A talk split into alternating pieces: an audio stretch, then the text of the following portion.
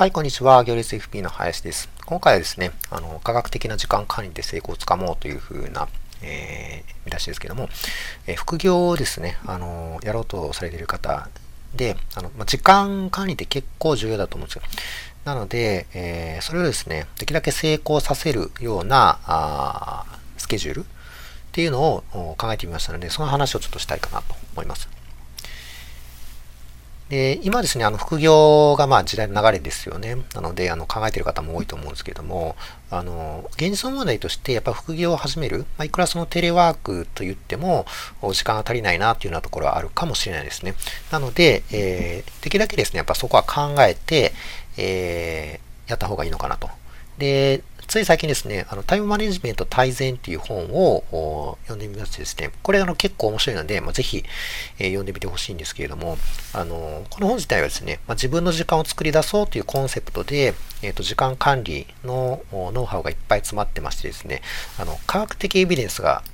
ついてるんですね。一個一個に。全部についてますんで、えー、と非常に面白いのですね、これを読んでみて、えー、欲しいかなと思います。で、ここからですね、まあいろいろヒントを得てですね、で、じゃあなんだろうなということで、まあ、副業の方、多分時間足りなくて、困っている方多いと思いますので、まあ、そういった方に役立つような、あの、一日のスケジュール作れないかなっていうことで、えー、今回動画作ってみました。でですね、あの僕もですね、あの副業時代っていうのがあったので、まあ、その経験も踏まえて、ちょっとお話をしてます。まあ、大した経験じゃないですけどね。あのでも、やっぱり、4、5年ぐらいかな、まあ、やってましたね、あの副業で。なので、まあ、そこな試行錯誤もあったので、まあ、その辺も踏まえてですね、まあ、こう僕だったら、今だったらこういうふうにするかなって感じですね。で、えっと、まあ、このタイムマネジメント大全っていうところから、あの、ノウハウを拝借している部分があるので、まあ、科学的なエビデンスっていうのもしっかりありますので、まあ、そこは安心してもらったらいいかなというふうなところですね。で、あのまあ、やっぱりそこまでやるからには、やっぱりですね、あの、意識の高い人に見てほしいかなと思いますので、もちろんその 意識が高くないとダメっていうことじゃないですけども、あの、まあ、そもそも副業をやろうみたいな方は意識高いと思うんですけども、まあ、さらにですね、もうその、を成功させたいなというふうに思ってる方っていうのが、まあ、あのハマるのかなと思いますね。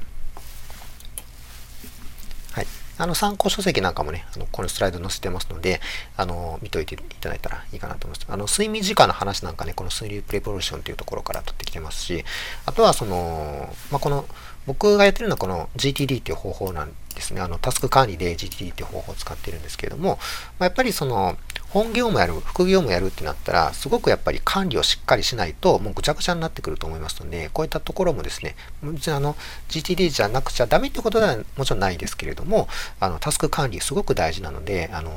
ここもね、あの、注力してやってもらったらいいかなと思います。あの、説明欄に、あの、それぞれの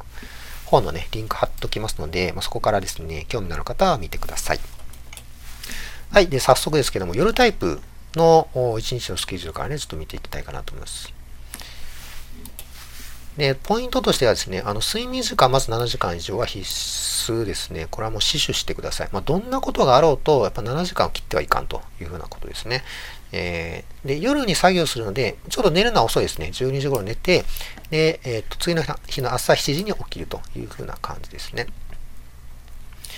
で、えっ、ー、と、実際に作業するのは、この、えっ、ー、と、6時半から8時半というふうに、えー、まあ、仮定してますけれども、この作業の前にですね、この軽い運動を入れるっていうところですね。えー、これがもう一つのポイントになってます。っていうのは、あの、やっぱり脳っていうのは、あと運動することによって活性化する、リセットされるっていうふうな側面がありますので、まずですね、このうん、本業してますよね。まあ、出社して、まあ、今だったらそテレワークなんで出社しないかもしれないですけども、まあ、勤務しますよね。で、えーと、そこから終わって退社するわけですけども、あのー、もう、そうなったら仕事で、えー、かなり頭と体疲れてると思うんですね。で、そこで、えっ、と、ちょっと休憩しようって寝て、寝るって方はいるかもしれないですけど、まあ、ほんまにしんどいともエネルギーない場合は寝ていただいたらいいと思うんですけども、あのそうでない場合は、あの軽い運動を入れた方が実は疲れが取れると。いうようなことがありますので、この軽い運動を入れる。あんまりその負荷の強すぎる運動入れちゃうと、それだけでもヘトヘトになるので、それやめていただきたいんですけども、あの、まあ、これは人それぞれですね、どれぐらいが軽いっていうのは、あの、個々人で違うと思いますけれども、運動を入れることによってリセットされる。で、副業のためのエネルギーを入れることができるということですね。えっ、ー、と、夜ご飯、あの、9時にしてますけれども、その前に、えっ、と、副業時間入れてるのは、これなんでかっていうと、9時の方が集中力が高まるっていう、えことがあるんですね。なので、あの、夕食の前に、えっ、と、副業作業を入れてしまうというようなところですね。それから、あこのスケジュールではないですけれども、この意志力っていうのがあるんですね。これも、あの、割と有名な話でご存知の方多いかもしれないですけれども、意志力っていうのは、実は、あの、リソースなんですね。意志が強いからいくらでも意思決定できるっていう人は実はいなくて、どんどんどんどん意志力っていうのは消費されるんですね。朝から晩までずっと意思決定していくと、もう最後の方には空っぽになっていくと。いうようなことがあって、実はその会社終わって帰ってきたら意志力っていうのはだいぶ低い状態になってるはずです。なので、これはあの、もう浪費せずに、無駄な意思決定をできるだけしないように1週間分まとめて副業の作業リストを作っていくっていうのが、これも一つのポイントですね。これをやっておくことによって、あ、今日はこれするんだ、明日はこれするんだってもう決まってますので、もうその通りに、もう、なんていうかな、淡々と作業を進めるみたいな感じにした方が実は成果が上がりやすいってことですね。あの、なので、えー、難しい意思決定みたいなのは、この時間にやらん方がいいですね。もっとあの基本的には疲れてますんで。ただ、その作業としては、あの、エネルギーありますんで、まだね、あの、運動とかしてエネルギーちょっと蓄えてますんで、えー、作業はできると思います。なので、作業をどんどん進めるっていう形ですね。で、1週間分っていうのも、これもあの、まあ、科学的っていうか、まあ、経験則みたいなとこも多いと思うんですけども、あの、土日にね、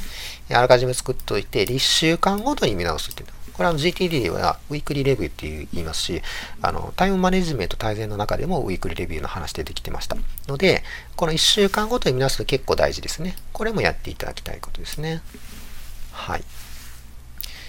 で、あとは、あまあ、細かいことなんですけども、と晩ご飯からあ就寝までの時間、ちょっと2時間以上空けてます。まあ、これは、あの、やっぱり食べてすぐ寝たら、あの、体に悪いっていうところありますので、こう2時間空けてほしいというところですね。もうとにかく副業するにも何にしても、あの、昔の昭和の時代だったらもうとにかく24時間働いて体ぶつ、あの、壊れるまでやるみたいな発想だったんですけども、それはあかん。ダメです。なので、絶対やめてほしいです。あの、やるにしても、とにかく意識が高くてやるにしても、とにかく健康的にやってほしいんですね。体を壊さない。これは大事になってきますので、ぜひこれを守ってやってほしいですね。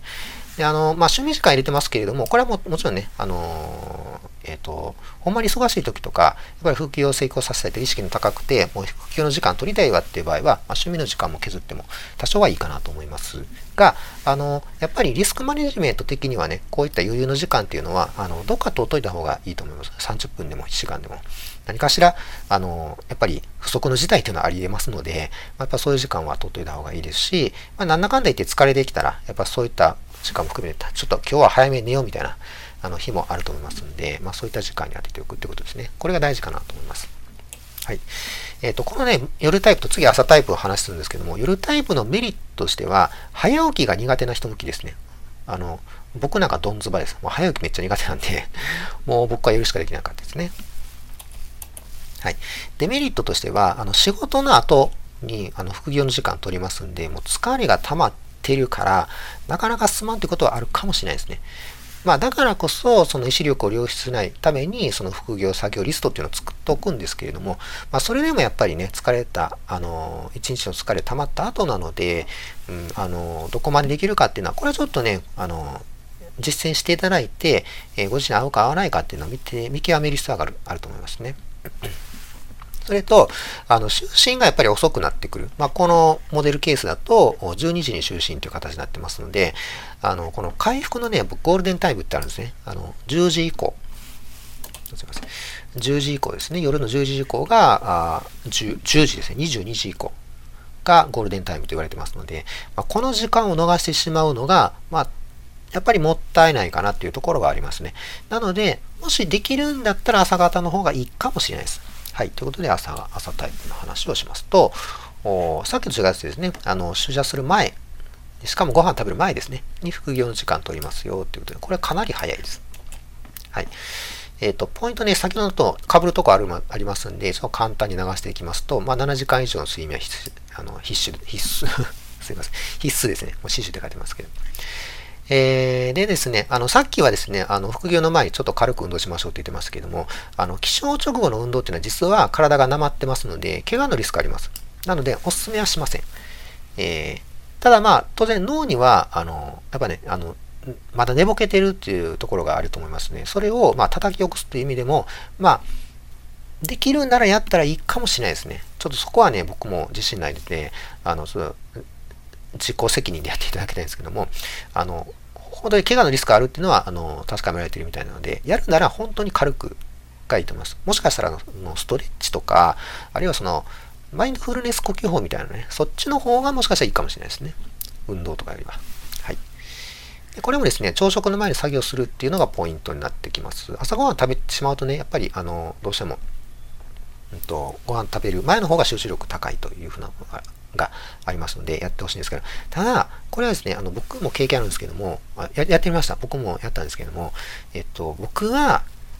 お腹空きすぎてダメでしたね。そこのストレスが、あの、強すぎたんで、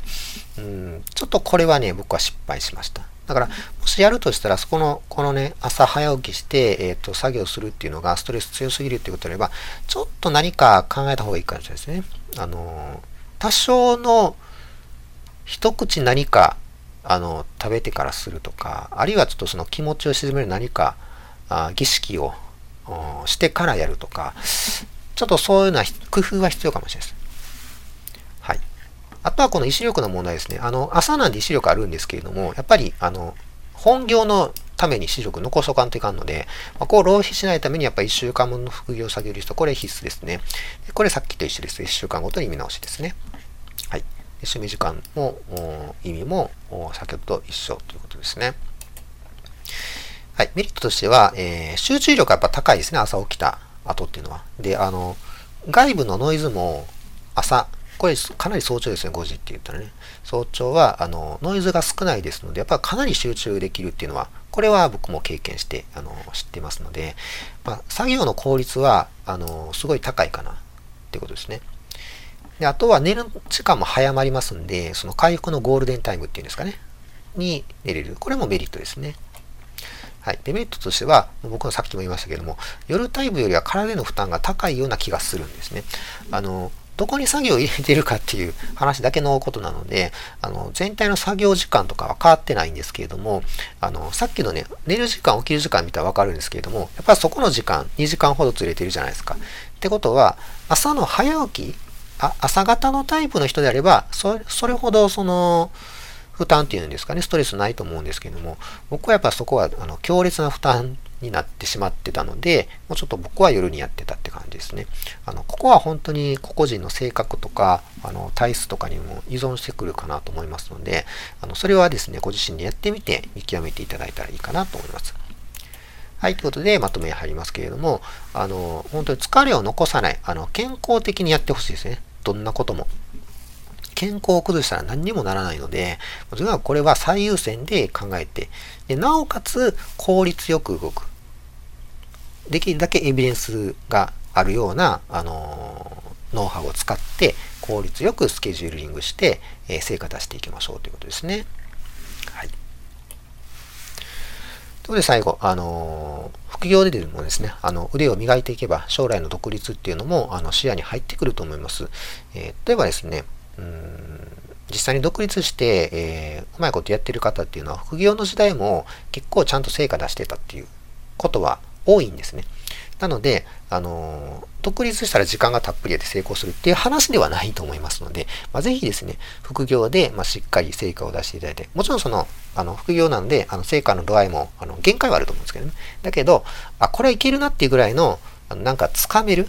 ご自身でなんかこう、つかめるぐらいの成果を出してほしいし、まあ、僕もそれは、あの、嬉しいですので、